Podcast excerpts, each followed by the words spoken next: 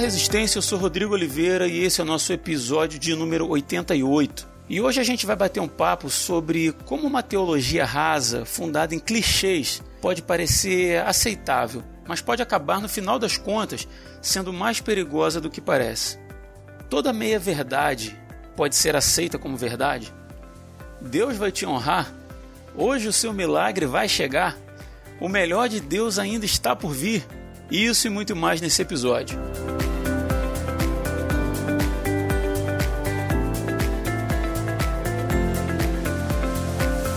E para bater esse papo, eu recebo aqui hoje meu amigo mais antigo nessa vida, Edivaldo Nascimento. Fala aí, Ed. É um prazer estarmos juntos novamente aí, né? E eu quero dizer para todos vocês que eu sou cabeça e não sou cauda. Olha aí. Ah, meu Deus do céu.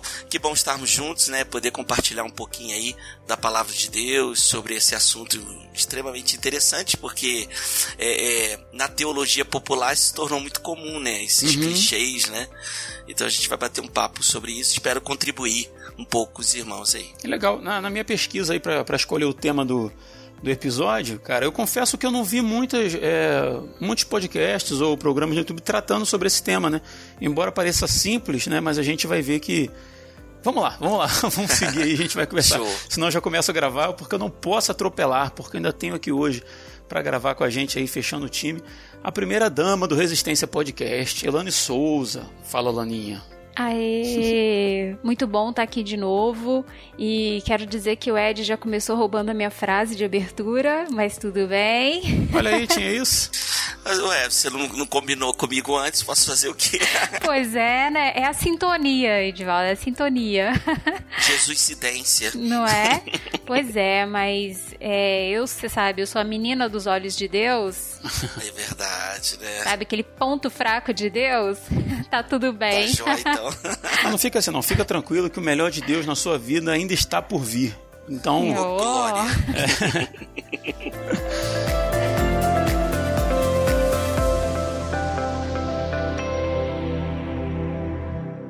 Vamos lá, para a gente começar esse papo aí, nosso primeiro bloco aí, eu acho que é importante a gente definir para não ter confusão, né? Como ponto de partida. Edivaldo, o que, que é um clichê, cara? Explica aí para o nosso ouvinte. Tem que ser eu mesmo? Você Pode acha ser. que eu falo muitos clichês? cara, quando a Elane participa, eu sempre. A Elane fala assim: ah, não me bota para ser a primeira, não. E eu sempre boto. Ah. Só que como o programa, é, o programa hoje é sobre clichê, o ouvinte já pensou assim: ele vai botar a Elane, porque já é um clichê do Resistência, entendeu? Oh, que legal, aí já que, quebramos, é um paradigma. Exatamente. Já quebramos um clichê. Um clichê, né? o clichê nada mais é aí de forma bem é, é simples é uma ideia muito repetitiva, né? Uhum. Repetida, né? Já muito batida, né? Tanto na fala né, seja oral ou escrita, né, é algo que você vai repetindo várias e várias vezes aquilo ali e vai se tornar um chavão. Né? Geralmente são frases ou expressões sem muita criatividade, né? Uhum. E, e, e aquilo vai se repetindo ao longo do tempo vai sendo consagrado pelo uso, né? As pessoas vão repetindo e às vezes nem sabe a origem, como surgiu, se aquilo é verdade. Principalmente os clichês é, é gospel, né? Do mundo gospel ou evangélico, né? Que, que as pessoas até entendem muitas vezes que está na Bíblia, né? e começam a recitá-los ou repeti-los, né? Reproduzi-los, porque vai ouvir alguém falar, alguém repetir, e, e, isso acaba entrando até em nós pastores já há algum tempo, a gente acaba sem querer, querendo ou não, acaba usando, cara. Portanto, se repetir, a gente acaba usando, às vezes solta sem querer, ou já está impregnado na nossa mente, né? Mas é, é basicamente isso, né? Uma ideia muito batida, muito repeti repetida, né? muita gente falando aquilo ali, e isso vai se tornar um chavão, e a gente tem um monte aí, não só secular, uhum. mas no mundo gospel aí. Exato. Você falou uma parada interessante, que você falou assim, ah, às vezes até a gente pastor, né, vai repetindo isso e tal. Mas, cara, aqui em casa já aconteceu assim de. de uh, não clichês propriamente dito, mas, frases, frases bíblicas, pensamentos bíblicos, é, trechos da Bíblia, versículos, né? Que muitas vezes a gente usou dentro de determinados contextos e agora esses dias aconteceu aqui em casa. Eu cheguei e falei, Lani, alguém comentou alguma coisa a respeito do versículo tal, que isso não seria no contexto que a gente falou. Aí a gente olhou um para a cara do outro assim, foi lá pegar a Bíblia para ler, ler o que vem antes, o que vem depois, né? Verdade. né? E, e realmente a gente vê que o contexto não era aquele que a gente estava tão habituado a usar, porque aquele determinado versículo era usado repetidas vezes dentro de um determinado contexto. E, e você, Lani, como é que você pensa aí a, a questão do clichê no teu entendimento? E, e, no final das contas, para que, que serve um clichê? Então, assim, é, é, o clichê é uma banalidade, assim, repetida com frequência, né? A, a, vida da gente, ela é cheia de repetições, né? Você acorda de manhã até a hora de você dormir, você está sempre repetindo, né, a sua rotina. Você almoça todo dia, uhum. você janta todo dia, então você vive repetindo. Só que o, o clichê, ele é, é algo que é dito e ele é repetido diversas vezes que fica banal depois.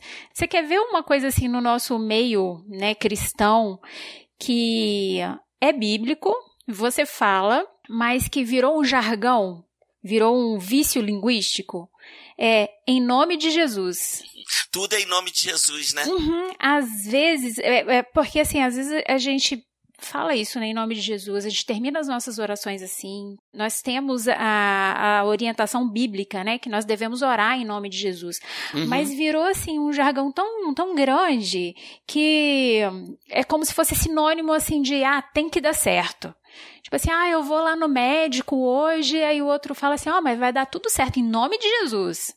Ah, porque eu tô precisando conseguir um emprego, tô passando por isso e por isso na minha vida. Não, mas você vai conseguir um emprego, vou orar por você, vai dar certo em nome de Jesus. Então, assim. Não, e seja para as coisas mais complexas como as mais simples, né? Eu vou acordar cedo amanhã em nome de Jesus. Aham. uhum. Então virou assim um, um vício de fala, assim, que às, às vezes você não sabe nem o que, que você está falando. É, é, é, como se você dissesse, ah, tem que dar certo. É como se aquela frase terminasse com uma é, afirmativa de que, não, tem que dar certo, uhum. porque eu falei em nome de Jesus, né? O Edivaldo, uma vez no cast aí, falou uma parada que eu, que eu guardei, assim, que o brasileiro é um povo muito místico. Né? E, e, essa coisa, assim, a pessoa não se dedica à oração sobre um determinado tema, né? Vamos dizer assim, sobre uma determinada área da vida dela, mas parece que tem uma espécie de misticismo, né? Quando você fala o nome daquilo ali, é como se você tivesse uhum. achado um trevo de quatro folhas, como se você tivesse pendurado uma figa no pescoço, uhum. ou como se tivesse dito em nome de Jesus, né? Como você está falando aí. Mas é uma coisa meio uhum. mística, né? Assim, parece que eu falo assim porque vai se cumprir, né? Eu, eu torço por isso, né? Mas eu uso, uso essa expressão. Uma coisa interessante que eu achei quando eu estava pesquisando aqui sobre, sobre clichês, é, e estava falando que os clichês são frases, ideias prontas e tal, mas que eles podem retirar a credibilidade daquilo que está sendo dito. E isso eu achei bem interessante porque a, a utilização repetida, né, assim, com muita frequência de determinada uhum. coisa, faz aquilo perder a originalidade e a qualidade. Olha só que interessante, né? Então, assim, há, há meio que um, um consenso assim, de que pessoas que falam muito por clichês ou que usam isso com muita frequência, na, na verdade, em, talvez quando a, a, pessoa use essas expressões, ela se ache carregada de uma de uma sabedoria, né, e tal, mas na verdade há também esse aspecto negativo, né? Exatamente. E a gente vê isso muito é, dentro da nossa subcultura gospel, né? Que a gente acabou criando uma, uma, uma, cultura menor dentro de uma cultura maior. Então nós temos aí uma linguagem própria, né? É, utilizada aí pelos evangélicos, aí a gente brinca e chama de evangeliquez, né? Uhum. Você vê que o evangeliquez, ele, é, ele acaba se tornando um veículo aí de muitos clichês, né? Com certeza, varão. É isso aí, varão, varão de fogo. É, então você tem o tá amarrado, um monte de, de, de, de expressões que é utilizado, e, e, e, assim, é interessante que assim, algumas igrejas assim, de cunho mais tradicional, embora a gente pode chamar a Assembleia de Deus hoje também como uma igreja tradicional por causa do tempo, né? Mas aquelas tradicionais, né, é, de linha reformada, por exemplo, né, é, você vê menos o evangeliquez. Mais igrejas. Verdade. Né, é, e algumas igrejas, assim, que você tem, dependendo do contexto, você tem é, é, muitas igrejas, por exemplo, a minha igreja em volta tem muitas igrejas é, pentecostais, neopentecostais, e às vezes eu deixar de falar alguma coisa dentro do evangeliquez, às vezes eu sou criticado. Teve um dia que eu fui criticado, né, pelo irmão porque eu falei boa noite ao invés de falar a paz do Senhor. Ah. Né? Então, um presbítero né, vai me chamar a atenção. Não, você tem que falar a paz do Senhor, não tem que falar. É, é, a boa noite é secular, a paz do Senhor é, é, é, é cristão, né? é evangélico. Né? Então, é, você vê que a, a, própria linguagem, essa subcultura, uhum. que acaba de uma certa forma até.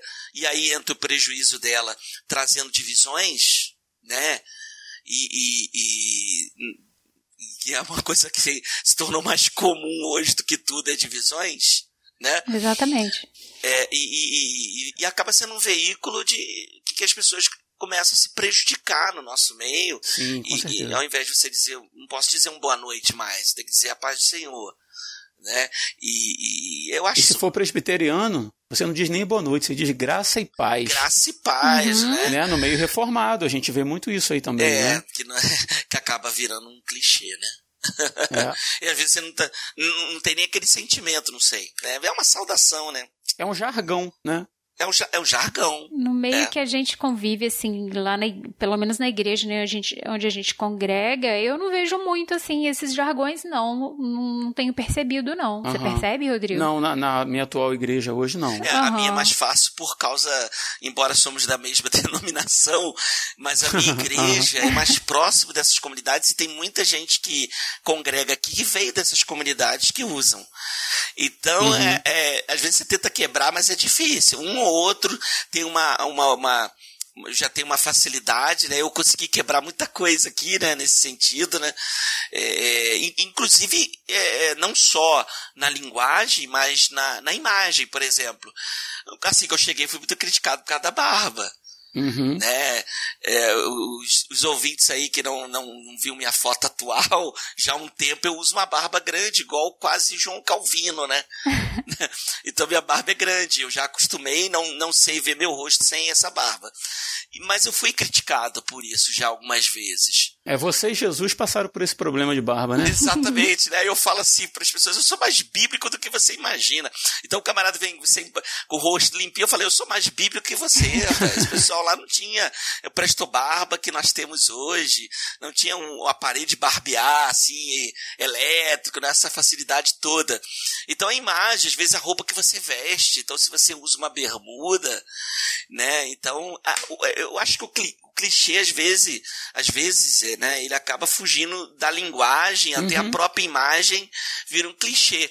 Você vê que muitas é, redes de comunicação aí, novelas, enfim, programas, quando vai retratar um evangélico, não sei se ainda é assim, eu não tenho visto muito, mas é, no passado próximo era assim, então tem aquele clichê da imagem se foi irmã com coquezinho, né? Uhum, aquela, né, aquela, aquela roupa lá, o, até, até a, cobrindo o corpo todo, enfim, né? Então, eu acho que o clichê passou até da imagem, ou perdão, da, da, da, da, da linguagem, da linguagem uhum.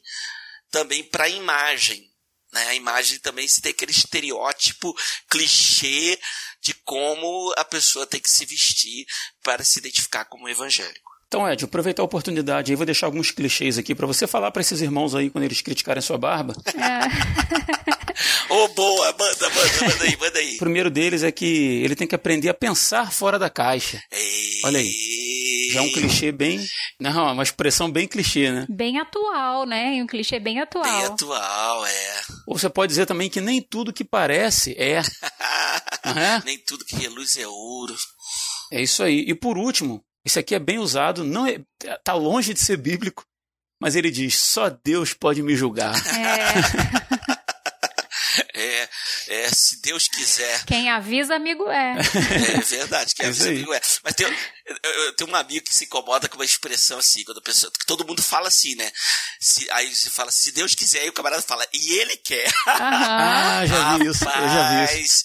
É, aí tem um amigo meu que fica incomodado demais, ele, ele chega a arrepiar, porque ele tem vontade de dizer assim, mas como é que você sabe que Deus vai querer que Deus isso? Quer, né? Uhum. Que Deus quer mesmo. A pessoa fala com certeza, e ele quer. Elane, a gente trata o clichê de uma forma, até aqui, né, a gente tem tratado de uma forma assim pejorativa, né? Vamos dizer assim. Não, não parece, não aparenta ser uma coisa muito legal. Mas você consegue enxergar algum valor no clichê? tem alguma. Ele tem lá a sua razão de, de, de existir, né? Eu quero saber se você consegue enxergar alguma coisa de positivo na existência ou no uso do clichê. Olha, assim, eu acho que o clichê, ele serve quando você precisa fixar uma ideia, né? Mas quando aquilo é repetido demasiadamente, já perde o sentido, né? Já fica uhum. banal, como a gente disse no início, né? É... Um que é bem atual agora é nada é tão nosso quanto os nossos sonhos. Tipo assim, isso é um clichê muito, muito vazio. Que você... Ih, rapaz, não conhecia esse não. Não, nas redes sociais, Instagram. É, você não deve andar muito pelo Instagram. Nada é tão nosso quanto os nossos sonhos. É um clichê muito atual e, sim, bem, bem vazio, assim, né? Mas é, quando é é com o intuito assim de fixar uma ideia, né, de fazer pensar alguma coisa, eu acho que, que é válido, mas repetido demasiadamente, uhum. né, em qualquer ocasião e só para tipo assim para lacrar na, numa fala, né, ou numa frase. Aí é sem sentido, né? É, é igual que você falou, algumas coisas não dizem nada com nada. Por exemplo, tem uma expressão que diz assim, ó, o, o jogo só acaba quando termina. Entende? É uma coisa meio óbvia. Redundante, exato, né? Exato, Agora, tem, tem os clichês que são é, errados. Por exemplo, eu citei aqui o só Deus pode me julgar. Né? Ele se propõe a falar sobre Deus, mas é um, um, um pensamento antibíblico, né? Uhum. Mas eu acho que, que algumas frases que são usadas como, como clichês, são conhecidas como clichês, até o, o pensar fora da caixa, ou, ou, ou, alguns textos ou pensamentos bíblicos que são usados com frequência, eles têm o seu valor no sentido de, de fixar uma ideia na cabeça da pessoa. Né? E a gente, cara, a gente sabe que o brasileiro é um povo que lê pouco. Uhum. Né? Isso, claro, não estou justificando a, exaltando a falta de leitura e dizer que isso se, se soluciona com, com, a questão dos clichês. Mas é, eu, eu acho que em algum nível ele ajuda a fixar algumas verdades, principalmente no caso do, do cristão, e eu acho que tem lá a sua validade. Mas como você disse, eu acho que a, o uso excessivo daquilo né, acaba depreciando ou tendo um efeito que não é muito legal. É, a gente tem que tomar o cuidado, principalmente no meio cristão, né, com esses clichês que são assim frases prontas e às vezes é, algum versículo, uhum. né, na maioria das vezes algum versículo é, fora de contexto, né, alguma que torna aquela aquela fala uma meia verdade, uhum. né, e assim, a gente sabe que quem fez isso? Satanás usou isso para tentar Jesus, usando a palavra de Deus, uhum. né? Jogando aquelas meias verdades lá fora de contexto para poder tentar Jesus. Então a gente tem que tomar bastante cuidado com, com esses clichês, mesmo sendo versículos, uhum. porque pode ser uma meia verdade que às vezes quer dizer até o contrário do que é, do, da ideia que está passando, né? Está sendo uhum. passado. Você pode justificar um casamento, um, uma união entre pessoas do mesmo sexo dizendo simplesmente que Deus é amor. Isso. Né? É uma verdade bíblica, né? Mas está fora de contexto, né? Não tem, não tem o seu contexto ali, ela tá, tá solta, né? Jogada solta. Mas o, o, o Ed, ah, ia falar, Ed, pode falar. Não, é, não, é, já que você me deu a oportunidade, eu tô lembrando aqui de um texto que assim é muito utilizado, que virou clichê, tudo posso daquele que me fortalece, né? Uhum. Uhum. A pessoa sempre usa no sentido de conquista, quer dizer, pelo menos as, a maioria das pessoas que eu vejo utilizando essa expressão é sempre na questão da conquista. Então eu posso ter todas as coisas, eu posso conseguir todas as coisas naquele que me fortalece, mas a ênfase do texto é mais da, da, da questão da aprovação, né?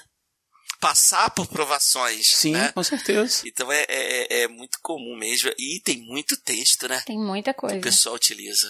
Cara, eu, é, esse texto específico que você citou, eu ouvi da boca de um crente uma vez o cara falando sério. Não, mas fala sério, cara. Não, mas escuta só o que, que ele. O que, que ele. O que, que ele. Como, como que ele. Ele já estava assim numa, numa situação ruim, né? interpretando mal o texto, mas ele acrescentou, ele disse assim, ó, tudo posso naquele que me fortalece, até roubar.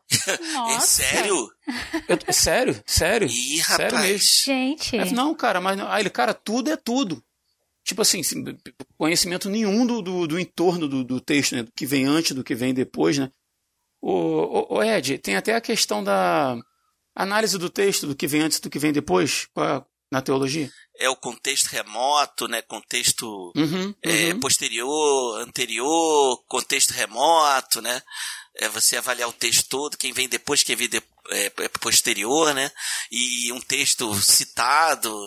Não, mas é, é, é, isso aí é o que acontece com os textos isolados, né? Não, mas é engraçado, ele acrescentou, né? Até roubar. Então é. Deus me fortalece para roubar, né?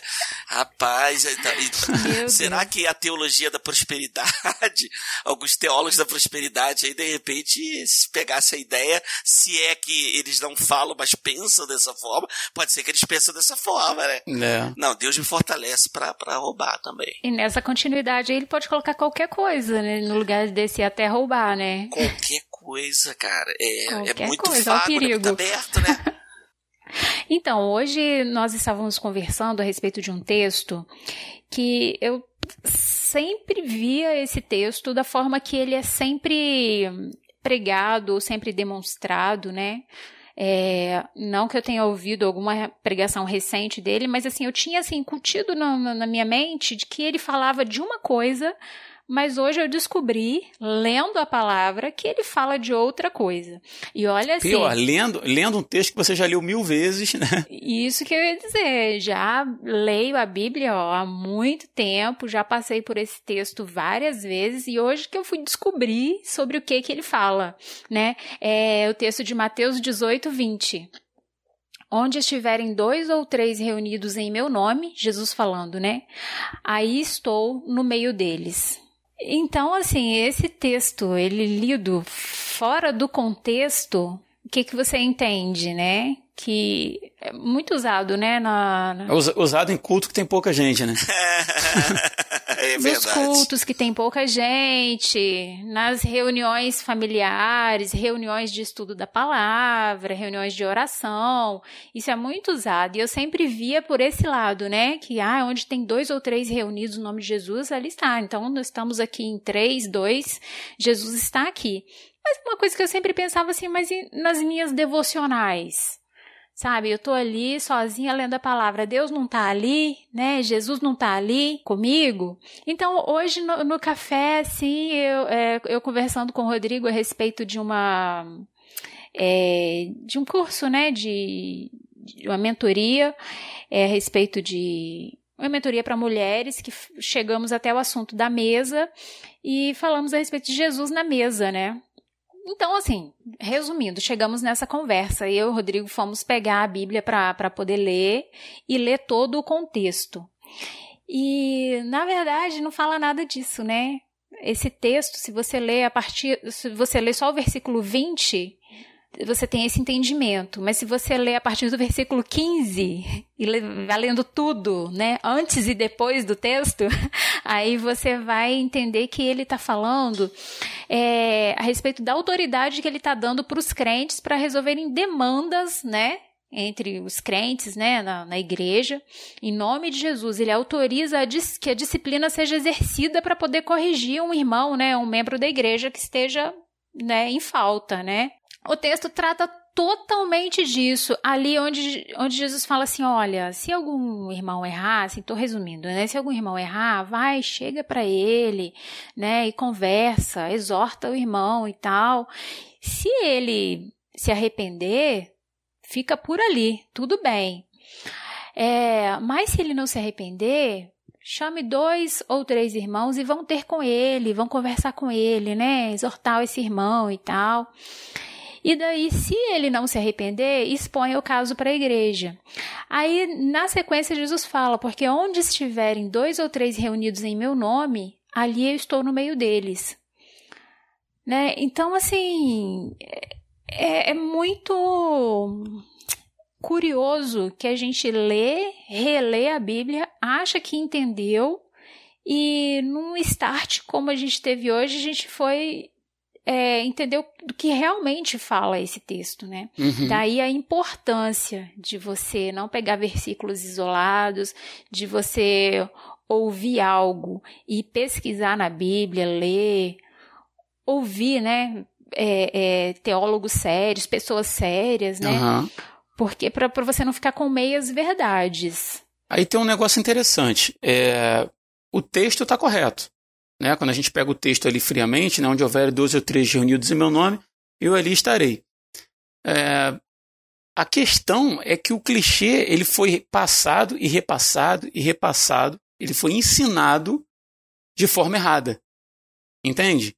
Porque você imagina se desde o começo, quando, quando isso virou um. Desde antes de virar um clichê, toda vez que esse texto fosse citado, alguém te explicasse em, em que contexto né, que Jesus falou essas palavras. Mas não. E, e aí está um grande perigo, né? Você usar um texto correto com um contexto errado. Uhum. ensinando errado para outras pessoas. E eu aqui confesso publicamente que eu já falei isso em culto de pouca gente lá. Que... Quem nunca fez isso? É. Quem nunca fez isso que atira a primeira pedra, né? E isso, assim, leva a gente a pensar que, ah, quando eu tô sozinha, né, Jesus não tá ali comigo. E tá sim, porque assim, o Espírito Santo tá com a gente, né, também. Uhum. Nós somos a habitação do Espírito Santo. Amém. 1 Coríntios 6, 19 fala que o nosso corpo é santuário do Espírito Santo, que ele habita em nós, né? Então, assim, não importa se você está em duas, três, ou se você está sozinho, né? Jesus está ali presente. Às vezes a questão do. Uh, às vezes não é nem uma questão de interpretação, às vezes é uma questão de tradução.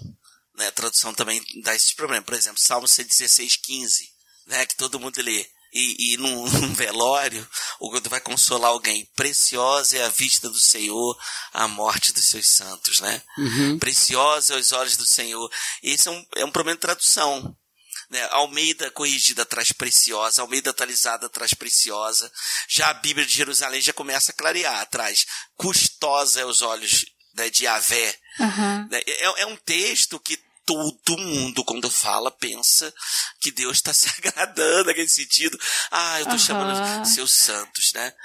Mas não, é, é penoso ao Senhor porque o homem não foi criado originalmente para a morte. Interessante, né? né? Para separação. É, e, e, assim, é interessante. Então você pega. Uhum. o engraçado que o pessoal bate tanto na Bíblia de, da linguagem, a, a, nova tradução linguagem de hoje, mas nesse ponto ela acertou né? É, ela, ela traduz assim: o Senhor Deus sente pesar quando vê morrerem os que são fiéis a Ele. Né, já foi melhor do que a tradução né, da, da, da, Bíblia de Almeida, né? É, porque na verdade é preciosa é, é, com relação ao preço, né? Alto preço, é precioso, é, né? Exata, exatamente, mas quando você lê, e aí bate a questão da nossa formação, uhum. back, background, né? A, a, a questão da, do português que a gente mal aprende nas escolas, né? Isso. né? Então, e o português é muito rico, né? No inglês você resolveria mais fácil, mas no português. Mas existem expressões, você vê quando Jesus está diante de Lázaro, até preguei isso há pouco tempo, e tem um momento que, que no grego, no original, nenhuma Bíblia traduziu correto. Nem português, nem inglês, nem a King James, né, que é muito utilizada, traduziu correto. Né? É, é, diz que ele sente tristeza, né? Um momento quando é, Maria vai falar com ele, né? Ele sente tristeza. Mas no original ele brada de raiva. Ele urra, urra de raiva. Mas a raiva de Jesus é por causa da morte.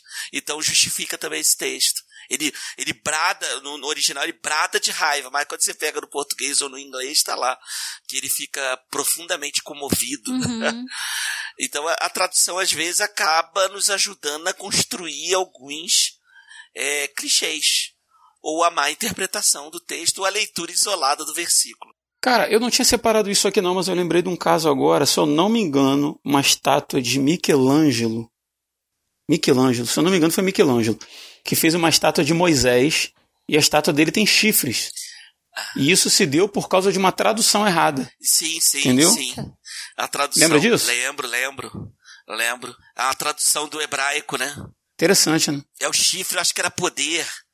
Então ficou poder, o chifre é símbolo de poder. Uhum. Então na hora de. Tra... Eu acho que foi isso, porque uhum. o chifre é sempre uhum. símbolo de poder, é simbólico. Então, eu, talvez o original não lembro bem. Interessante. Deve ser chifre mas no sentido de poder. E aí ele colocou o chifrinho lá, né? É, o, o, o problema do texto, cara, tem um caso famoso também do pastor pedreiro, né? Que pegou, pegou o texto Já lá, né? Aqui, né? Pega a mulher de seu amigo e adultera. Falou, não, não seria adúltera? Ai, gente. E ele, ô oh, glória! e diz assim: ó, Deus mandou tomar uma mulher e adulterar. O senhor está falando adulterar ou, ou é a palavra adúltera? Receba essa mulher que foi adúltera. Não. Não é assim? Não, aqui está dizendo aqui que vai outra vez, ama uma mulher amada de seu amigo e adultera. Posso dar uma, uma olhada? professor? À vontade. Ah, Qual que é? Pedro 3. Aqui. Vai outra vez, ama uma mulher amada de seu amigo. Sim. E adúltera. Não é adúltera? Tem um acento aqui, Deixa pastor. eu ver aqui. Não houve uma interpretação equivocada? E adultera. Ou seja, a Bíblia não estaria se referindo a uma mulher adúltera Deixa eu ver aqui. e não para que o senhor adulterasse? Ah, tá. Inclusive foi bom eu estou mexendo nisso aqui, porque uma coisa chama a outra, né? Não, pior que os maridos permitiram, né? É. Então, tá bom, se. Né? Ah, não, se Deus mandou, olha como é que é perigoso a, a palavra. Olha só como é que a palavra, quando você, você dá poder a alguém que vai trazer aquela palavra, aí entra a questão também dos clichês, né? É, por exemplo, aí um famoso aí que é bem herético, né? Esse que, que a, que a Elane citou lá no início, né? É, você é a fraqueza de Deus, ponto fraco de Deus Uhum. né? E, e, e- e e quem fala, se a pessoa tiver revestida aí da autoridade né, carismática, quem fala dá poder a essa expressão. Então quem ouve e entende aquela pessoa como autoridade, é muita gente que estava indo na légua aí desse do pastor Pedreiro, era a autoridade que ele tinha como pastor. Aham, com certeza. Não sei se ele estava levando isso a sério porque ele é sem vergonha mesmo, ou porque ele estava acreditando naquilo. Ah, meu. né, é até difícil de aferir, né? A gente prefere acreditar que ele tava dando uma É. de bobo, né? Aí Você falou aí que os maridos aceitaram, né? o Tanto o pastor quanto o marido da mulher. Então eu vou deixar um chavão aqui pra gente fechar essa parte, que é o combinado não sai caro. Ah, e não pode questionar o ungido do Senhor, né? É, é isso aí.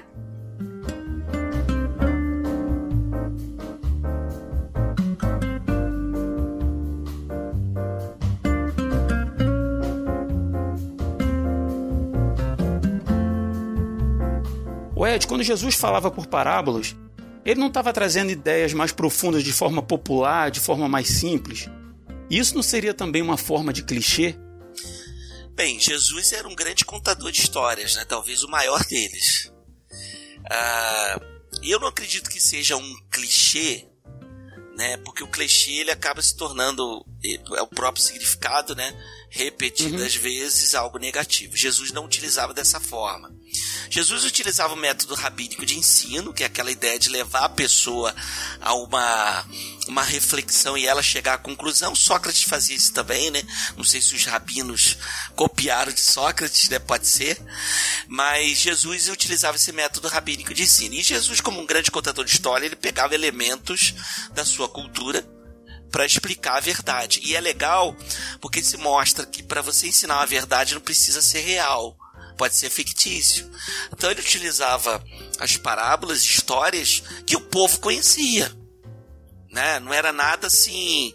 É, é, é algo que. Ele criava as histórias, sim, mas ele utilizava os elementos que o povo conhecia. Então, quando Jesus falava, era muita coisa que ele falava nós não conhecemos, mas quem estava ouvindo conhecia. Né? É claro que ao tempo passando, a gente vai repetindo essas histórias. Mas Jesus não. Você vai ver que ele vai utilizar os elementos e para cada encontro dele, ele vai utilizar. Quando ele vai usar a parábola, que geralmente ele é provocado, tá? Geralmente Jesus é provocado. Alguém faz uma Verdade. pergunta, ou alguém o critica, ou ele, é, vendo o coração das pessoas, ele entra naquela parábola, porque Jesus quer explicar uma verdade, um ensino através disso. Mas eu acho que não é, não é um clichê. Ele apenas traz de forma popular e simples. Nem tudo era tão simples. Porque às vezes você tinha que ter um entendimento mais profundo. Você vê com Nicodemos, né? Jesus chega ao ponto de dizer assim, mas você é mestre em Israel e não está entendendo. Uhum. mas ali Jesus está trazendo um- um- algo mais profundo, né? Então é para um mestre, um rabi mesmo. Mas geralmente eu utilizava desses elementos para poder explicar a, a, a, o seu ministério, a sua missão e a releitura que Jesus faz, faz do Antigo Testamento da lei para que o povo é, é, entendesse o que de fato era o plano original de Deus e foi distorcido pelo próprio homem, né? Mas eu acho que, que não seria uma forma de clichê, essa é a minha opinião. Até porque não tem essa questão é, depreciativa pela repetição, por estar fora de contexto, né? Não é, uma, não é uma frase, um pensamento solto, né? Normalmente são, são histórias completas, né? Desenvolvidas e tal, né? É, e eu, na verdade, acho que Jesus estava consertando alguns clichês. ele estava pegando histórias, e Jesus às vezes pega histórias até de apócrifos, ou então situações. Uhum. Por exemplo, da, da mulher adúltera, quando Jesus está escrevendo no chão, aquilo ali é um simbolismo lá do Antigo Testamento, quando o rei lá foi pego em falta e uma mão escreveu lá, né? Né, sobre Rapaz, o, a, eu nunca tinha relacionado é, com isso. É, tem, tem a ver com isso. E, nesse, e, nessa, e nessa, nesse episódio também, o fato de Jesus ali, Jesus está sendo questionado assim, colocado numa sinuca de bico, né? Porque ele não. Porque qual é a pergunta? Essa mulher foi pegar adultério, o que, que tem que fazer com ela? O problema é que se ele diz assim, tem que apedrejar, ele vai contra as leis romanas que eram aplicadas ali na, na, na Judéia, porque a Judéia estava debaixo do Império Romano. Então quem podia aplicar a pena de morte era Roma. Então ele não podia. E por outro lado, se ele absolve a mulher, ele está sendo omisso com a lei. Olha a situação. Aí Jesus ele vai utilizar praticamente uh, um texto lá de Daniel, capítulo 13, que não existe na nossa Bíblia, mas é um apócrifo, está na Bíblia Católica, que é a história de Susana lá, a questão das testemunhas. Então Jesus vai utilizar e vai dizer assim: olha só, beleza, quem nunca pecou que atira a primeira pedra, sabe por quê? Porque você lembra, ele não vai falar assim, mas a referência é essa. Você lembra lá de Susana, aquela história que é contada? É que é a ideia de um estupro, né? Uhum. Que acontece ali ou uma tentativa de estupro, e os caras iam dizer assim: não, não, na verdade ela se ofereceu pra gente. Então Jesus quer dizer o seguinte: ó, vocês são testemunhas, tá? Vocês mandaram apedrejar. Mas se vocês forem pegos em falta também, vocês vão sofrer a mesma uhum. pena diante de Deus, né? É muito simbólico. Então Jesus ele pega elementos que o povo conhece. Então eles conheciam a história de Susana, né? Eles conheciam ali a história lá do rei de Israel, do rei lá no Antigo Testamento, né? Enfim. Então Jesus sempre utiliza uma referência que eles conhecem, então ele conserta alguns clichês. Né? Olho por olho, dente por dente, por exemplo, né? né? É, então Jesus vai consertar esses clichês, porque era uma má interpretação da, da lei de Moisés, Uhum. E aí ele vai consertar esse negócio. Ele vai trazer o óculos do amor de Deus, fazer uma releitura e vai dizer assim: ouviste o que. Geralmente ele usa essa expressão, né? Ouviste o que foi dito. É a interpretação já, feita por todos. Olho por olho, dente por dente. Eu, porém, vos digo. Aí ele está fazendo a releitura, consertando lá o clichê. Se alguém te, te esbofetear a face, oferece a outra. Isso. É, é, é, tão simples, mas é tão, tão profundo, tão rico, né? É um anti-clichê, na verdade, né? É um anti-clichê, né? Você vê que desde aquela época existia clichê, né? Ah, é. Isso é mais antigo do que andar pra frente. É. pois é. é. Você não viu, você não viu Adão lá culpando os outros lá? É. Isso já é um clichê, botar a culpa nos outros. É, o, su super omisso, né? É. Não, eles foi um botando a culpa no outro, né? Não foi a mulher, não, foi a serpente. Se tivesse um outro animal do lado, um boi, uma vaca, a serpente não foi a vaca. é, é, ia tentar botar a culpa em alguém, né? Isso aí também já é um clichê, né? É, é verdade. É verdade. Ah, Todo mundo Muito fala. Bom. Todo mundo fala. Foi a mulher que tu me deste, né?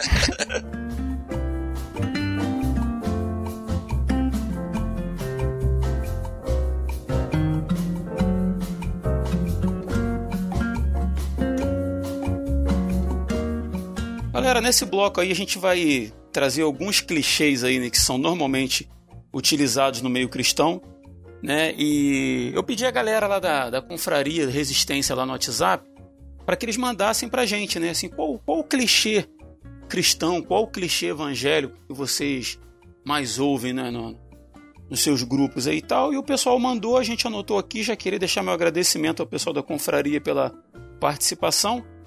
E quando eu for lendo aqui esses clichês, eu queria propor para a Ilane e para o Ed duas coisas. Primeiro, o que, que o clichê se propõe a dizer. Né? Eu vou trazer aqui a expressão, a gente vai ver o, friamente ali o que, que ela quer dizer normalmente, né? que e normalmente não é, não é o sentido correto, né? mas é o sentido dele que ele é utilizado. E depois dizer por que, que ele é. Já, diretamente, né? Já dizer por que, que ele é danoso. Né? Por que, que é danoso utilizar esse tipo de clichê. Beleza? Show, show de bola. Beleza. Vamos lá então. Primeiro clichê que o pessoal da confraria colocou lá: Deus não dorme. Quando que isso aí é usado normalmente na, na opinião de vocês? Vamos ver se vocês estão aí por dentro do, do, dos clichês aí. Eu acho que era uma situação de que a pessoa tá com raiva da outra, ou quer se Aham. vingar, né? Ó, Deus não dorme, tá? Deus, tá. Deus não dorme. Ele, O Vingador tá acordado, o né? Vingador, né? Você abre teu olho. A pessoa foi prejudicada em alguma coisa, né? E, ó, Deus não E dorme. aí depois ela canta, você me viu na prova e não me ajudou. É. Vai me ver na bênção, vai se arrepender. Verdade. Ué, de uma vez na, na igreja tinha um amigo nosso lá, ele tava dizendo que. é, de- Dentro dessa questão de Deus não dorme, não era bem essa expressão que ele usou, não, Hum. mas é mais ou menos isso aí. Ele dizendo assim: pô, o patrão lá, cara, pegou e me demitiu, né? Eu sou cristão, ele não é. Como é que vai ser no dia que Deus entregar ele na minha mão? né? Nossa. Rapaz, tá só esperando, né? Deus entregar na mão. Eu não sei se ele tava pagando de vingativo ou de misericordioso, né? Mas. é. Ficou uma. Não, não, sei lá. Mas vem cá, eu, eu, eu não lembro dessa história. Foi a gente congregava no mesmo lugar? Não, não, não, não, não. Ah, tá. Foi, foi em outra igreja já, você não tava lá, não. que Depois, bacana, depois, cara. Que depois legal. eu te conto, depois eu te conto, cara. Me conta aí de particular que eu tô curioso. Em off.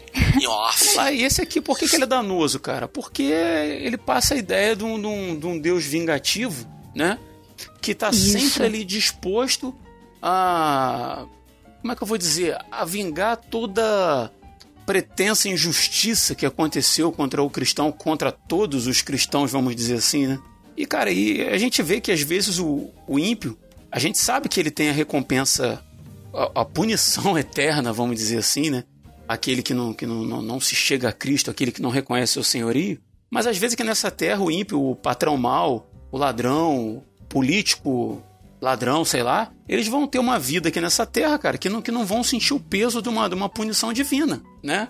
E a gente não pode jamais usar isso como, como razão, quando na verdade Jesus fala o contrário, né? Ora por aquele que te persegue, né? Te bateu, perdoa, oferece a outra face. Te obrigou a fazer um, vai lá e faz dois por ele, né? É, é bem diferente, né? Então isso não condiz muito com, com o evangelho de Cristo, né? É, e essa crise já, já desde a época lá de Jesus, né? Porque o, aqueles lá pros Zelotas, né? Judas e, e alguns discípulos lá, a, a crise deles com Jesus é exatamente essa. Uhum. Que o reino de Deus que Jesus veio pregar, trouxe até nós, é o de misericórdia, né? De amor, de justiça. Né? E é contrário àquilo que eles pensavam de quem seria o Messias, né? Então é a gente, a gente que tem todo esse contexto, a gente continua repetindo esse mesmo erro, né? Muitas vezes, né? E acaba tendo essa ideia de que Deus tem que nos vingar. É claro, usando a Bíblia, né? A Aham. vingança vem do Senhor, mas essa vingança vem do Senhor no sentido de que você não vai fazer nada com as próprias mãos. Deus sabe de todas as coisas, tem um propósito, mas a pessoa utiliza esse texto também para dizer assim: Deus vai, vai, vai, vai, vai descer o cajado lá, Vai pesar a mão. vai pesar a mão e ele vai passar Outro por clichê. prova, vai passar por, por vento, né? Vai, se não vir pelo amor, vai vir pela dor. Rapaz, essa aí também, ó. Essa aí, já ouvi muito, hein? Que é? Que- quem não vem por amor, vem pela dor. Eu cheguei a fazer uma música, compus uma música quando eu era adolescente e tinha isso aí na música. Sério? Tinha, tinha. Era um blues, cara. É. Os que não vêm por amor vão vir pela dor. O que interessa é que Jesus lhe estende a mão. Olha aí. Coloca como trilha sonora do episódio. Vou botar o blues pra tocar. Vou gravar esse blues pra tocar no final do, do episódio. Mentira, vou não. Bota. É. Não, jamais faria isso. Vamos lá, vamos mais um aí. Na verdade, são dois ou três que na verdade querem dizer mais ou menos a mesma coisa. Deus é fiel, Deus vai te honrar. ou Deus honra. É porque é tão, é tão clichê, tão clichê que difícil até para explicar, né? Ó, ah. posso dar um exemplo pessoal? É, tinha uma prova profissional para fazer e eu, mais um grupo de colegas lá, a gente se dedicou, estudou bastante, né, para alcançar uma determinada vantagem, uma promoção, né? A gente precisava passar num curso, a gente estudou bastante. E aí uma pessoa chegou para mim e disse assim: a gente passou na prova com boa nota, né, e tal, foi graças a Deus por isso. Aí a pessoa disse assim: meu amigo, Deus honra. Uhum. Foi Deus que te honrou.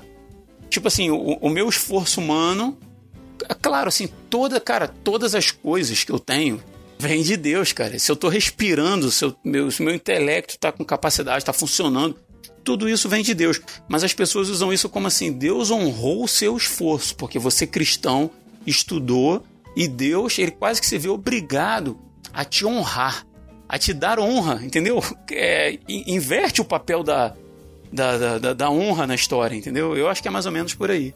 Entendi. Isso mesmo. É isso aí. aí já, uhum. já, isso aí, beleza, viu? Já nos ajudou, ela. Você já respondeu. Já respondeu, a gente não precisa falar mais nada. Olha, Deus é fiel. Deus é fiel a quem, Edivaldo? Você é pastor. Deus é fiel a quem? Deus é fiel à sua palavra. Isso. Olha aí, simples, né? Mas as pessoas dizem assim: não, você vai fazer isso, mas você vai conseguir porque Deus é fiel. É. Né? Tem, tem, tem até a música que diz que Deus é fiel a mim. É isso. Exatamente. Né? Ah, é. Lembrei. Ele é fi... Lembrou, né? Ele é fiel à sua palavra, a palavra dele próprio, né? Aquilo que ele disse, ele vai cumprir. Aquilo que ele disse que é, é e ponto final, né? Mas as pessoas tratam isso como de uma forma aí esquisita, né? Então é bom ficar ligado. Sempre, sempre antropocêntrica, né? Verdade. Sempre é, é, aí que entra essas aberrações aí, como a menina dos olhos isso. de Deus, né? Porque é você é um erro que, que, que, começou, é, que aconteceu pós, historicamente falando, pós-renascimento, né? Aconteceu essa questão de colocar o homem no centro, agora é o meio evangélico que tem uhum. feito isso.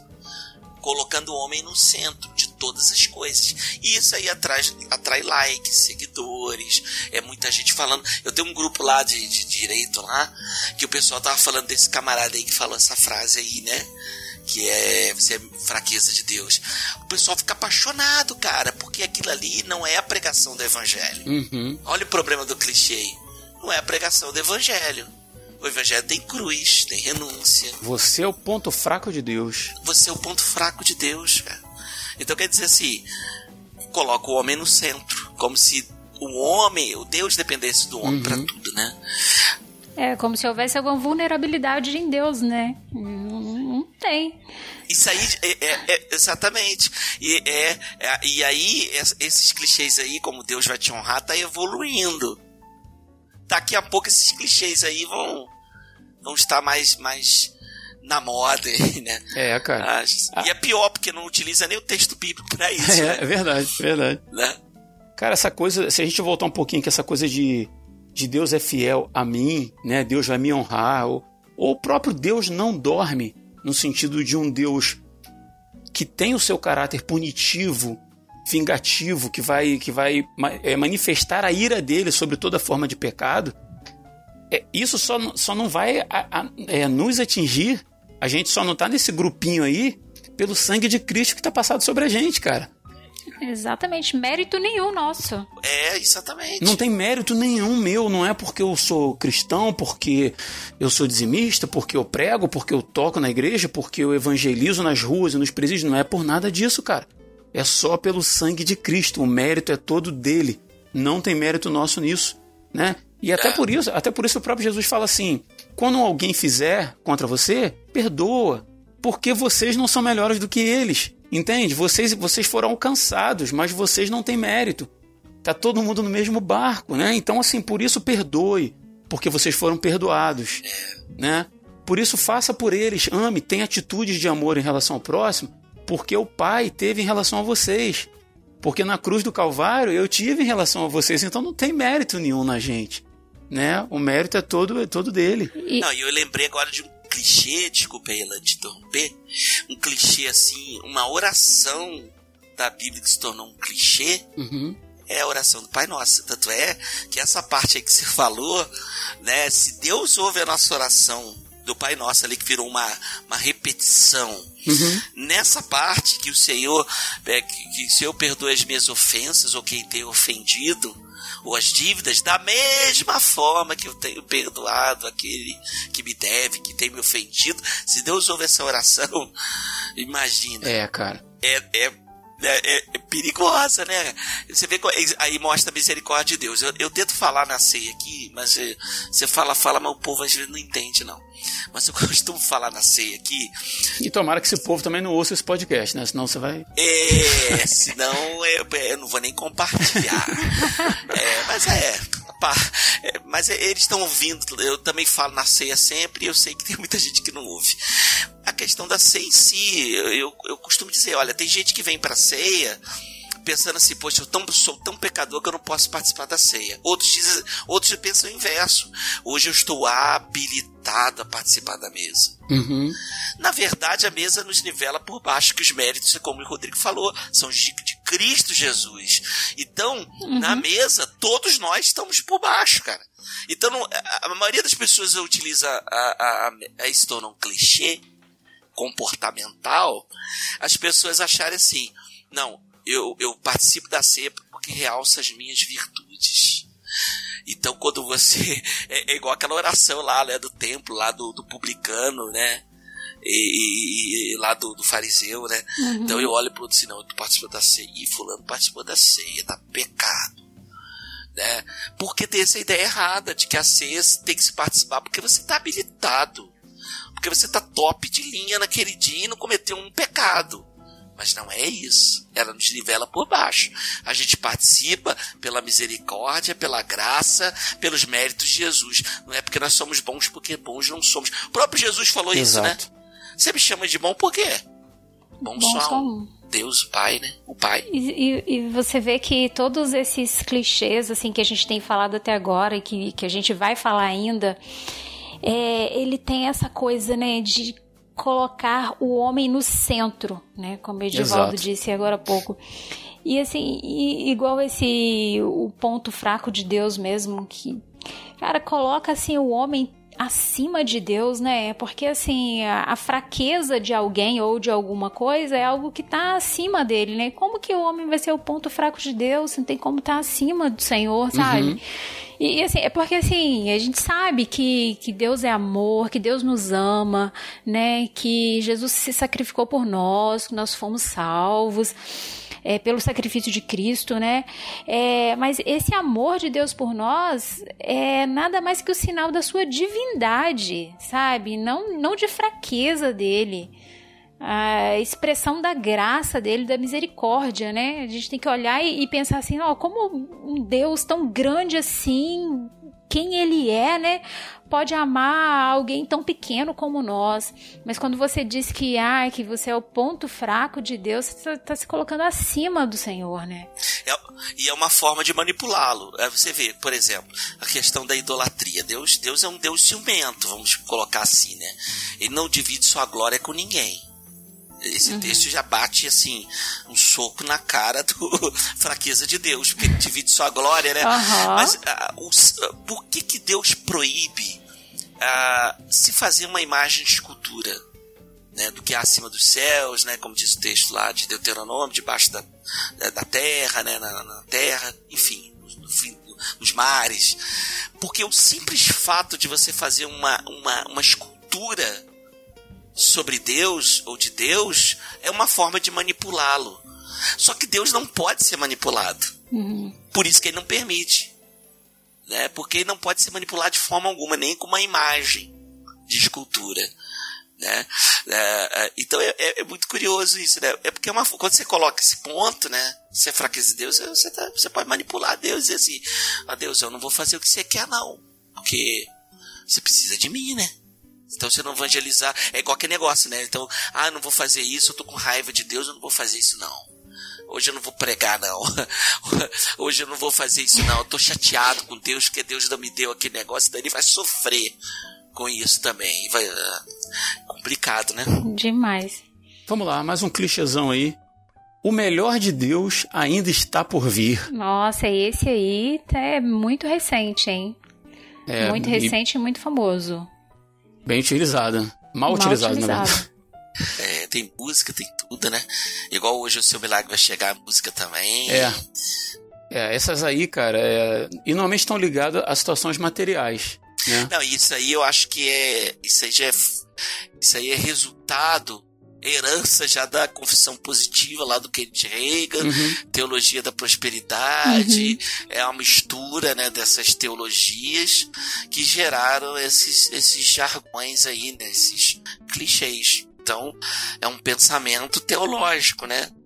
Se você pensa num Deus que pode te dar tudo que você quer, né, na hora que você quer, então você vai utilizar isso, né? É uma forma. Cara, esse. Esse hoje seu milagre vai chegar. Eu tenho uma birra disso, cara, por causa de música. E de ver gente dentro de igreja cantando isso e lá na frente, lá, como se estivesse ministrando para a igreja toda que hoje o seu milagre vai chegar. Eu vou crer, Aham. não vou. Hoje o meu milagre, né? Eu vou crer, não vou duvidar. O preço que foi pago lá na cruz me dá vitória. Nessa hora. Acho que é mais ou menos isso que eu não anotei a música É, é aqui, isso né? mesmo. Mas, tipo Aham. assim, cara, peraí, cara, em que contexto que os milagres eram feitos? Por que, que Jesus fazia milagres? Tem um significado, tem, tem um propósito, Cara. melhor dizendo, né? Eles atestavam a messianidade de Jesus, né? É. O apóstolo Paulo estava lá sofrendo lá com aquilo, entre aspas, o seu espinho na carne, né? E, pedi... e Paulo, não era o Rodrigo do Resistência, não, era Paulo. E estava lá pedindo, Senhor, Uhum. me livra disso. E Deus dizendo para ele, meu, meu queridão, meu poder se aperfeiçoa na fraqueza, né? Banca aí, aguenta A aí. minha graça te basta, né? Segura as pontas aí. a minha graça te basta. Exatamente, não tem milagre para todo mundo o tempo inteiro, cara. Deus faz milagre de acordo com a vontade dele. Não, é. É só você Uhum. ver as mortes aí dos apóstolos, né? Ah, cara, bem lembrado. Hoje a pessoa quer ser. É, hoje as pessoas querem ser apóstolo só pelo poder, pelo carisma. Mas e as mortes? É, cara. Né? Ser crucificado de cabeça para. Olha a humildade de Pedro lá chegar assim, segundo a tradição, né? Uhum. Ah, eu não posso ser crucificado igual o meu Senhor, me crucifica de cabeça para baixo. Né? Porque é, seria muito muita audácia minha eu ser crucifi- crucificado igual o meu Senhor foi. Então, de cabeça para baixo, Aham. você decapitado, né? Parece que Paulo foi decapitado fora de Roma. Então, cadê o milagre nesse momento? Verdade. né? E outros cristãos como Estevão, né? Eu acho que o milagre de Estevão ali, falando de milagre, é, é, foi ele ver a glória de Deus ali. Talvez ele, naquele momento ele não sentiu nem mais dor, né? Tremendo. É, cara. E ele vê a glória de Deus, vê de, de Deus, aquela visão do céu que ele tem, aquilo ali me arrepia, né? Como esses homens tinham fé. Né? E como você falou, não é o Edivaldo aqui, coitado de mim. Tá? Pecador demais. Mas eram homens ali que foram apedrejados por nada, porque não fizeram nada, apenas vivendo o evangelho e ele vê a glória de Deus lá. Deus podia livrá-lo dali? Podia, mas era propósito. Até para a vida de Paulo. E alguns até acreditam que um dos. Um o, o espinho na carne, que aí, aí que entra o problema da interpretação, né, pessoal? Você vê o espinho da carne aí, se for levar pro movimento LGBT mais QT, não sei o quê, eles vão dizer assim: é porque Paulo tinha uma inclinação, né? ah, né homossexual, Homossexual, então esse era já- o espinho já na carne. Já essa. ouviu, né? Sem Mas pode ser fundamento a- nenhum. pode ser a perseguição, pode ser a morte. A, quanta gente ele persegui, perseguiu levou pro, cara, pro, pro cárcere. Nem tudo a Bíblia registra de Paulo. Pode ser tantas coisas, né? Abre interpretação pra tanta coisa. Pode ser a própria morte de Estevão, que ele estava ali batendo palma. Até a culpa por tudo aquilo que ele viveu, as perseguições que ele causou, as mortes, prisões que ele causou. Então, sei lá, né? O abandono da mulher, porque tudo indica que ele foi casado, porque ele era membro do Sinédrio. Uhum. Ou a mulher morreu, a mulher abandonou. Enfim. Então, assim, você pegar tudo assim de forma isoladinha, né? E usar os clichês. Nossa, aqui, eu acho que cada clichê desses aí que os, os nossos ouvintes colocaram, dá um podcast. É verdade. e, e esse, esses clichês aí, o melhor de Deus ainda tá, está por vir, e o seu milagre vai chegar. É assim, isso tudo é, é, o que a maioria das pessoas querem ouvir, né? Quem não quer ouvir, ah, que o meu milagre vai chegar, que o melhor de Deus está por vir. Às vezes não tá tudo bem na vida da pessoa, todo mundo tem problemas, né? Quem, quem é uhum. cristão, quem não é, todo mundo tem problemas. Quem não quer ouvir que o melhor de Deus está por vir, ah, que o milagre vai chegar, igual essa música mesmo diz, é, num determinado ponto, ela diz: é, Mãe, seu filho vai voltar. É, é. Olha, a irresponsabilidade de, de falar isso, sabe? É, dar essa esperança para a pessoa que não sabe se isso vai acontecer. Não é verdade? É verdade, sim. Vamos lá, mais alguns aí. Tome posse da bênção. é, você precisa tomar posse da bênção. É, essa tá junto com aquele. Essa tá junto com ele determina a sua bênção, né? É, vou, ou vou buscar a minha bênção, vou à igreja buscar uhum. a minha bênção. Exatamente, né? Essa ideia né? de propriedade. é. Ideia de um, de, um, de um lugar também, né? Um lugar específico, físico, onde você, você tem uma coisa mística no, no templo, né? onde você vai para buscar a sua bênção, né? É, e tem o dia certo para cada bênção, né? é, em alguns lugares sim. É, ainda tem isso, né? Você marca a agenda com Deus. Deus, qual é a tua agenda para essa semana? Ah, ah, dá para fazer o dia é. do milagre terça-feira? Ah, dá. Então Deus vai lá, marca na agenda. Você vai lá, divulga, né? E toma posse da benção. Agora, se você não conseguiu, é porque você não teve fé. Ah, é, ainda tem isso. Ponto né? aí importante. Tem até uma história aí bem famosa de um de um líder religioso aí do, do Rio de Janeiro. Não vou falar o nome do para não, não escandalizar, mas Melhor não dizer que ele é da. Não. Mas ele fez uma, uma, uma, aquelas campanhas que eles faziam em estádios, eu acho que no Maracanãzinho, e profetizando lá a cura do, do, dos problemas de visão das pessoas. E as pessoas colocavam os óculos dentro de umas sacolas e a igreja recolheu aqueles óculos. E depois algumas pessoas reclamaram que não foram curadas e entregaram seus óculos, né? Aí alguém da Globo foi lá entrevistar o sentou com ele no escritório dele para entrevistar ele sobre isso e tal, não sei o que. E ele tava com óculos na cara. e aí a repórter pergunta para ele: Ah, mas o senhor profetizou para os outros lá que quem tivesse fé ia ser curado e o senhor tá de óculos? Ele falou: Não, exatamente, para quem tinha fé. Eu ainda não tive fé suficiente para ser. curado. é, né? é mais ou menos por aí, entendeu? Rapaz, é, é caretão de pau, né? Muita coisa. Vamos lá. Tá amarrado. Essa é clássica, né? Essa é clássica. Quem nunca falou? Quem nunca falou? Verdade. Acho que até a gente, cara. Não, é porque a, esse aí é um que às vezes sai até que meio que inconsciente. Você nem pensa para falar, a pessoa fala assim, alguma coisa você, ih, cara, isso aí vai vai dar errado e tá amarrado. Aham, uhum, exatamente. É tipo um cruz credo. É um né? cruz credo, mas é aquele negócio que o Dr. Augusto Nicodemos fala em um de seus livros, né? É, é, é, é a alma né, é a alma católica no evangelicalismo, né? Uhum. É a alma católica, que é a herança católica que nós temos ainda, né? Então é. A gente não bate ah, na madeira isso. três vezes, mas a gente está amarrado. É. Verdade.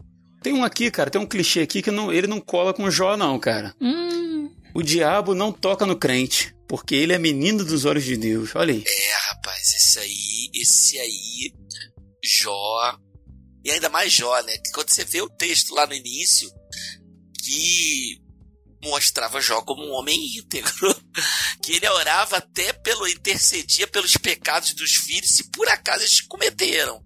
É, verdade. Pô, cara, aí pensa, o cara era top, top, top, né? De linha. É o crentão padrão super mega power. Aí poxa, eu sou aquele crente lá, meio Maria vai com as outras ali, aí eu, eu uso essa frase. Pô, se, se Deus falou assim, vai lá, pode tocar no homem, cara. Verdade, cara. Verdade. Esse aí é, é totalmente antibíblico, né? Jesus dizendo: No mundo tereis aflições. Né? No é... mesmo mundo que jaz no maligno, né? Vocês vão Exatamente. ter aflições, vão passar por problemas. O diabo está te rodeando o tempo inteiro. Né? Cuidado com os dardos inflamados do inimigo. Né, cara, é, é, cheio, de, cheio de referências, se a gente for procurar aqui, né? Não, é aquele momento lá que Pedro se acha, né? É. Ele fala, Pedro, Pedro, ó, o diabo te ensinando, hein? Eu que É, intercedi por você. Pediu pra, te pediu pra ser peneirado, né? Pediu pra ser peneirado lá como triga, aquela peneira bem fininha, cara. É. É, não é aquela peneirona grande que passa tudo, não, bem fininha mesmo. É, esse, esse menina dos olhos de Deus, é Edivaldo, que é, né, muito entendido, pode me responder. É, foi Deus quem disse essa expressão, que alguém era menina dos olhos de Deus? Isso aí, na verdade, é uma expressão, né? Popular, a menina dos olhos. Uhum. Foi uma mescla, né? Só Aham. colocaram Deus aí, né? Mas assim, é, é bíblico? Tem na Bíblia? Que eu me lembre, não. Mas aqui, isso aí, na verdade, é uma expressão comum, popular, né? Aham, sim, Você é, sim. minha, é, você é a menina dos meus olhos, né? É porque o Então, aí, Edivaldo nasceu em 1940. Aí ele tem essas, tem essas expressões que a gente já não usa mais, entendeu? é porque meu pai utilizava essas expressões, né? Olha aí. Então, assim, é, é, hoje quase ninguém, eu acho que quase ninguém, assim, das nossas nossa geração, gerações posteriores, entende que menina dos olhos é uma expressão para se referir, às vezes, até a uma, a uma a amada, ou o amado, né? Mas aí utilizou-se e colocou, acrescentou de Deus. Ah, Né? E, e- e lembrando que a gente usa de antropomorfismo para atribuindo formas a Deus, mas Deus é espírito, né? Sim, sim, Tipo sim, as sim. mãos de Deus, a boca de Deus, né? É uma forma do autor bíblico explicar é, Deus, né? Aham, Aí, Deus, mas Deus, na verdade, é espírito. Da mesma forma que ele utiliza de antropomor, aham. empatia, né? Deus ama, Deus odeia, Deus, né? Se ira, Deus Uhum. se alegra. Esse, a gente falou de, do tomar posse da bênção, né? E buscar minha bênção. Eu lembrei de uma outra aqui que também se enquadra naquilo ali, que é determine a sua bênção, É, né? O poder está nas suas palavras, na sua mão, na sua fé, sua fé. né? Aí depende da fé, né? Não é só você falar, você tem que ter fé, né? É, a, a fé é, um- é quase a força lá do, do Star Wars, né? Se você tiver fé, Aham. você Que a fé esteja com você. né? Não, e, e assim, isso é, É muito tipo- subjetivo, né? Cara, isso é subjetivo demais. Você pega do, do campo da subjetividade, você pode falar qualquer coisa. Cara, e uma forma fácil do, do ouvinte olhar e pensar assim, cara, isso aqui é válido, não é? Você vê Jesus mandando, mandando alguém determinar a bênção de alguma, a sua própria bênção de alguma coisa, cara? É. Tem uma outra aqui que é clássica também, o pessoal da confraria botou lá, que é você nasceu para ser cabeça e não cauda. Então, eu, eu, foi o que eu falei lá no início. Eu sou cabeça, cara. Não aceito ser cauda, não. Como se você pode ser um só a cabeça, né? Sei lá. Essa tem uma base bíblica, né, Ed? Essa tem uma base bíblica, né? Então você pega lá os elementos do Antigo Testamento e, sem filtro algum, você aplica. É, isso acontece nos símbolos também, você vê. A gente nas igrejas tem poucos símbolos verdadeiramente cristãos, né? Então eles são misturados e você pega símbolos do Antigo Testamento que era do povo judeu e você aplica hoje como minorá, bandeira de Israel, né? Você pega um monte de coisa. Da mesma forma, é, é textos bíblicos, né? Uhum. Você pega e aplica, sem filtro, sem contexto, sem nada. Ah, e essas correntes filosóficas de hoje, né?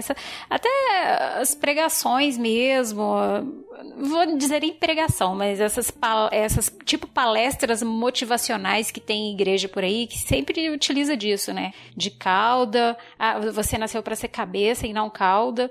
Induz, né, as- a gente não, mas as pessoas, né, a crerem que o cristão não deve servir Uhum. né? Que ele deve, que ele foi feito para ser servido, que ele tem que ser, que ele tem que ser cabeça, né? Que a função do crente é mandar, Uma raça de patrões, né? né? E o evangelho é totalmente o contrário disso, né? Cristo nos deu exemplo assim de que ele é um Senhor que veio para poder servir, servir e salvar. É, os evangelhos estão aí para para confirmar isso. É, exatamente, bota como você, como quem quer ser o primeiro, seja o último. É você pegar lá Deuteronômio 28, 13, que é quem quer ser, ser o primeiro, seja o último, né? Exatamente. Então você vê lá, Deuteronômio 28, 13, que é esse texto, né, que fala. Mas é uma questão específica para um, pra uma. É, é algo para aquele tempo especificamente, né? Para aquele povo ali, para aquela situação específica. Não se aplica a todos. Como diz no direito, não é erga omnes, né? Não é para todo mundo. Mas era específico naquele tempo histórico, como os milagres, né? Eu não estou dizendo aqui que Deus cessou os milagres hoje, porque é, nós já somos um milagre de Deus, né? A nossa a própria vida, mas a transformação que Deus fez em nós né? Já é um milagre. Mas o milagre tem que ter um propósito. Da mesma forma, quando o Senhor diz lá, o Senhor te porá por cabeça não por cauda, né? Tem um propósito para o povo de Israel ali. Específico. E mesmo assim o povo dá suas vaciladas e paga o preço, né? Vai ficar 40 anos lá rodando, né? Uhum. Por causa da, da, da, da sua. Da, de não nem acreditar naquelas promessas específicas que Deus fez. E você vai perceber ao, Mas- ao longo. per- Perdão, Melanie. Você vai Não, perceber imagina. ao longo da história da salvação, só pra terminar aqui meu raciocínio, que, que Deus vai. eh, Você vê que a iniciativa é sempre dele, ele vai tomando a iniciativa, intervindo. Porque se depender do homem, Hum, tá Exatamente. frito. E, e- não, é só, só completar isso aqui da, da cabeça e, e da cauda. é que sempre pegam, né, a primeira parte do versículo 13, né, de Deuteronômio 28, que fala: é, E o Senhor te porá por cauda e é, por cabeça e não por cauda. Aí tem a continuidade dele, né? Que a gente nunca ouve. Que é: E só estarás em cima e não embaixo, se obedeceres os mandamentos do Senhor teu Deus, que hoje te ordeno para guardar e cumprir. Aí ninguém fica por cabeça. É, então.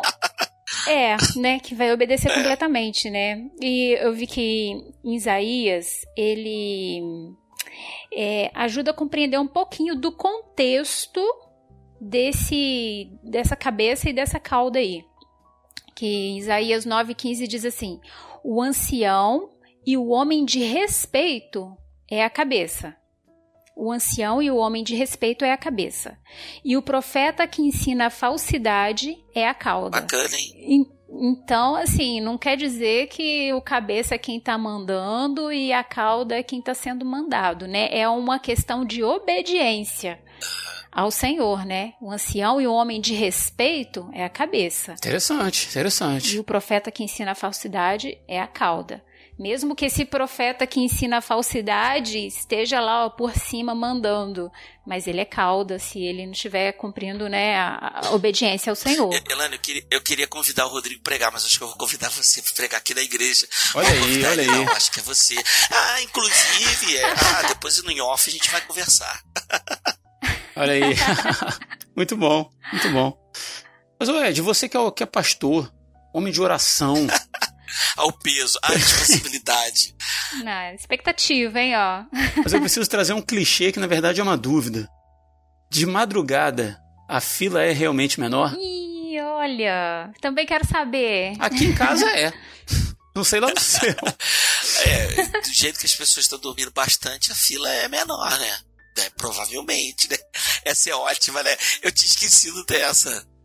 É uma canção também, né? De madrugada, a também. fila é De menor. madrugada, o crente Tem, ora. tem, isso tem. é Tem. Tem canção pra tudo, né? Com certeza. Cara, tem, tem uns clichês assim que eles são meio óbvios. É. Tipo, o inimigo está furioso. Quando ele não tá, né? Tá sempre. É, ele tá com os dias contados, é- já é derrotado de antemão, sabe o que vem pela frente, né? É pra estar furioso, mas o crente normalmente usa isso quando ele sofre algum revés na vida. Né? Ele, sei lá, ele bateu com o carro, aí, sei lá, morreu alguém da família, e aí ele ficou desempregado. Aí ele atribui essas coisas da, da, da vida cotidiana, né? Do sol que nasce sobre os justos e injustos, né? Ele atribui o sofrimento dele por ele ser um cristão, ele não pode estar nessa condição. Né? Então só pode ser o inimigo tocando na minha vida. O inimigo tá furioso, né? É, exatamente, né?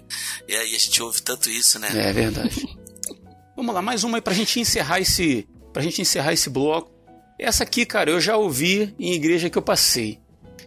Quem tem promessa não morre. Canção, canção também. Tem uma música. Eu não vou morrer enquanto o Senhor não cumprir em mim. Né? Aham. Todos os sonhos que ele mesmo sonhou pra mim. Que, que, não, que não tá errado. Os propósitos de Deus que ele tiver na minha vida e que eu desconheço, né? Aquilo vai se cumprir. Ele vai usar a minha vida da forma como ele quiser e vai cumprir os propósitos dele. Mas eu já ouvi isso aqui dentro de. Vocês concordam, né? Tô falando besteira, não, né? Sim. É. Agora, eu, eu vi isso aqui dentro de um contexto assim. Eu passei numa igreja que era muito problemática, que já tinha tido alguns rachas, entendeu? E aquela igreja tinha um grupo de louvor até bom, ao longo de muitos anos que foi passando né, dentro desses rachas, esse grupo se manteve ali. E estava meio caído numa época. E um amigo disse assim: rapaz, mas esse grupo não vai acabar porque esse grupo tem promessa sobre ele. Hum. Aí, eu, tipo assim, cara, era uma igreja pentecostal e eu sou oriundo de igreja histórica, da igreja presbiteriana e tal, né? E eu fiquei meio perdido, assim, não entendi muito bem o que estavam querendo dizer com aquilo e tal. Mas foi isso, em determinado momento, alguém disse para eles lá: olha, Deus me disse que esse grupo não vai acabar, porque ainda não se cumpriu o propósito de Deus para esse grupo, não sei o que, é esse tipo de coisa que a gente sabe que acontece, né? E o grupo acabou, cara. E eu queria saber desse irmão aí, se estiver ouvindo a gente aí, manda um e-mail pra gente aí. Olha a provocação. Resistência Podcast, arroba Resistência Podcast. E me explique, ponto com me explique isso aí, cara, porque acho que a promessa não se cumpriu. É, de repente não obedeceram, não obedeceram os mandamentos do Senhor. É, mas de repente ele vai dizer, mas é. o grupo não morreu, ele ainda vai voltar, né? Pode ser que. Hum. Né? É, ele está na caverna como Elias. No tempo de Deus, tempo né? De Deus, né? Cara, é muito complicado isso, né? Quem tem promessa não morre, porque quem foi que disse que promessa era essa? Né? Do, de, de que espécie de promessa você está falando, né? É muito vago, né? E fica muito vago. Assim, eu, eu percebo que a maior parte desses clichês seria uma forma de amenizar a dor do outro, né? Uhum. É, a gente acaba, às vezes, cometendo até esses erros, eu já cometi não poucas vezes, nós, né? né? É, e você acaba, às vezes, numa mensagem você fala. Porque aquilo, como eu falei, está impregnado. E, e é, é, é, desonesto quando você usa isso, você sabendo o problema da pessoa e você fala sem ter revelamento nenhum, né? Uhum, ter uhum. uma revelação de Deus mesmo, mas é aquele revelamento, né? É desonesto demais. Às vezes você fala no meio de uma mensagem, por exemplo, você acaba usando por tão batido que está, às vezes até sem querer, como está amarrado, né? Mas Uhum. eu, assim, inicialmente me parece que era é uma ideia de você poder trazer um certo alívio, conforto Uhum. à, à pessoa. Pelo menos esses aí, alguns desses Não é, não, é, não é mal intencionado. Não é mal intencionado, Uhum. né? Mas ele, com o tempo, e dependendo da pessoa que utiliza, ele pode utilizar uma fé, né? Mas a, a gente tem que sempre olhar para a escritura como a- o nosso norte, não tem jeito. Aí, cara, você, você tocou num ponto aí, escritura. Eu queria que, já na conclusão né, desse, desse papo, pode ser que a gente tenha um ouvinte do lado de lá do fone de ouvido pensando assim, rapaz, meu conhecimento da fé cristã é todo baseado em clichês. E eu, vou fazer uma pergunta que é é meio redundante, mas qual é o caminho para ele deixar de ter uma vida baseada em meias verdades, em clichês, né? E dá tempo de mudar? Enquanto a vida, a esperança aí. É. Opa, hoje tá muito bom, cara, porque tem um monte Muito de clichê bom. legal pra gente responder, né? Eu respondo um clichê com outro clichê. Então, assim, é, claro, né? A palavra de Deus é o nosso norte, né? E a Bíblia sempre nos orienta, né? É nunca pegar, primeiramente, nunca pegar um texto sozinho, isolado. Isso aí que é o grande perigo dos clichês e vai surgindo por conta disso, né? Uhum. Como a Elane aí falou do, do- do versículo 13, Deuteronômio 28, e quando ela completou, você já entendeu no versículo Uhum. né, o sentido daquela palavra ali. Aí quando você pega o texto todo, aí você vai entender mais ainda. Né? E mesmo assim, você não entende, não entende, né? Completamente. Porque aí você tem que entender o contexto geral. Então, assim, nunca pegar um versículo isolado. Você lê a Bíblia, lê o texto. Se tiver dúvida, procura é, o seu pastor, né? Manda pergunta pra gente lá no, no- no Resistência aí, a gente vai ajudar aí a responder. Então, assim, é, quando você- se você descobriu agora que a sua vida está baseada nisso, querido, é só olhar para a Bíblia, começa a ler mais a, a palavra de Deus, né? Olha para o exemplo de Jesus. Jesus seria um grande filtro para isso. Você pega esses textos e olha para as palavras de Jesus, os ensinamentos de Jesus. Tem Bíblia aí que é legal, que ela tem até lá em vermelho já as palavras de Jesus. Se você tem essa Bíblia, até te facilita, né? Porque você É, com certeza. é, né? Você pega uma expressão dessa, vou lá, vou ver o que Jesus falou lá. Você vai ler, você vai ver que vai e- e contradizer com a palavra do mestre. E quem que vai prevalecer? A palavra do mestre. Então as pessoas que não têm o conhecimento, igual citamos aí, não citamos a. Pintamos todo o milagre, mas não citamos o santo aí, que é- eu acho que é. foi a expressão que a gente mais utilizou hoje, né, no podcast, que é a ideia da, da fraqueza de Deus e tal.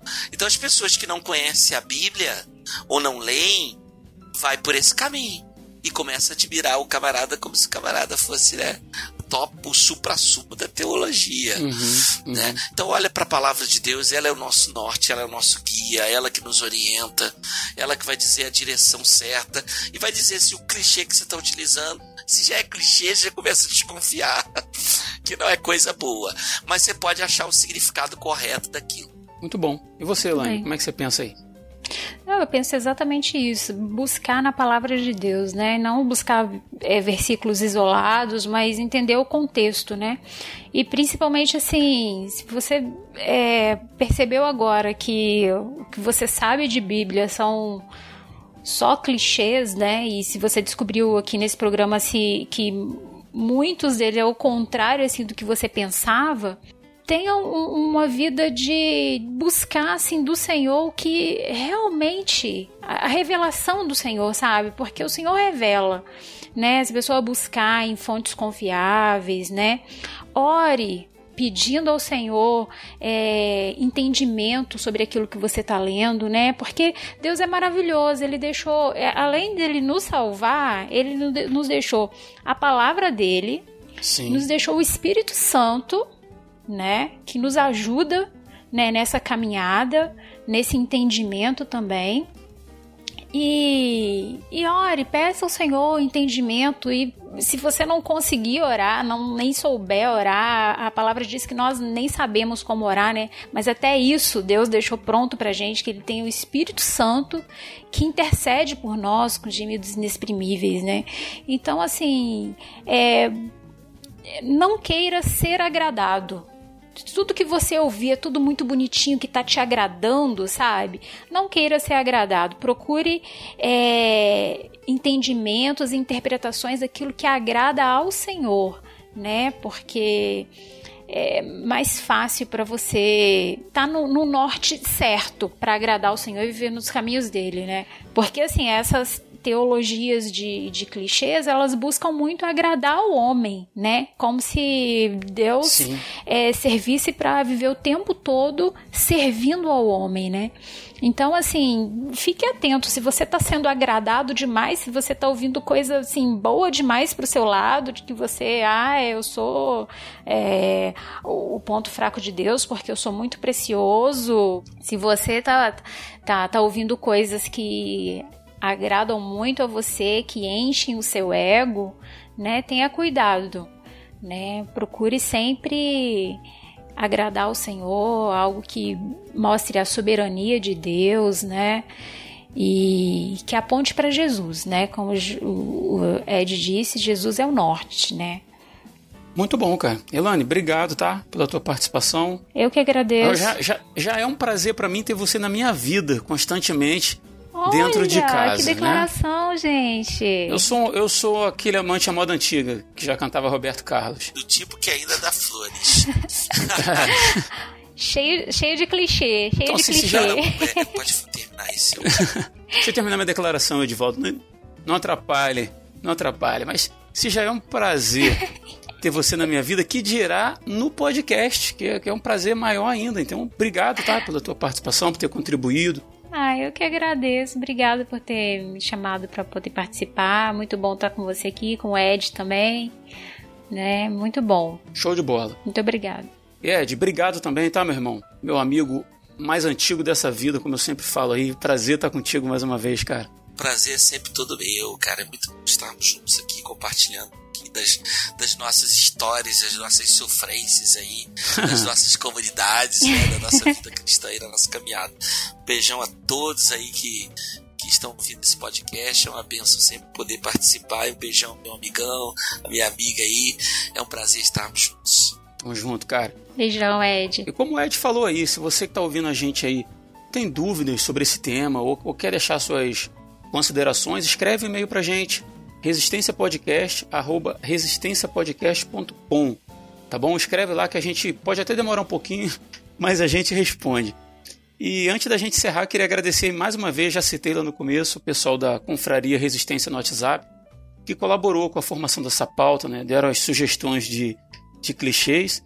E deixar registrado aqui que se você que ouve a gente ainda não participa da confraria e quiser participar, o link de ingresso nesse grupo está na descrição desse episódio lá no nosso site, em resistenciapodcast.com.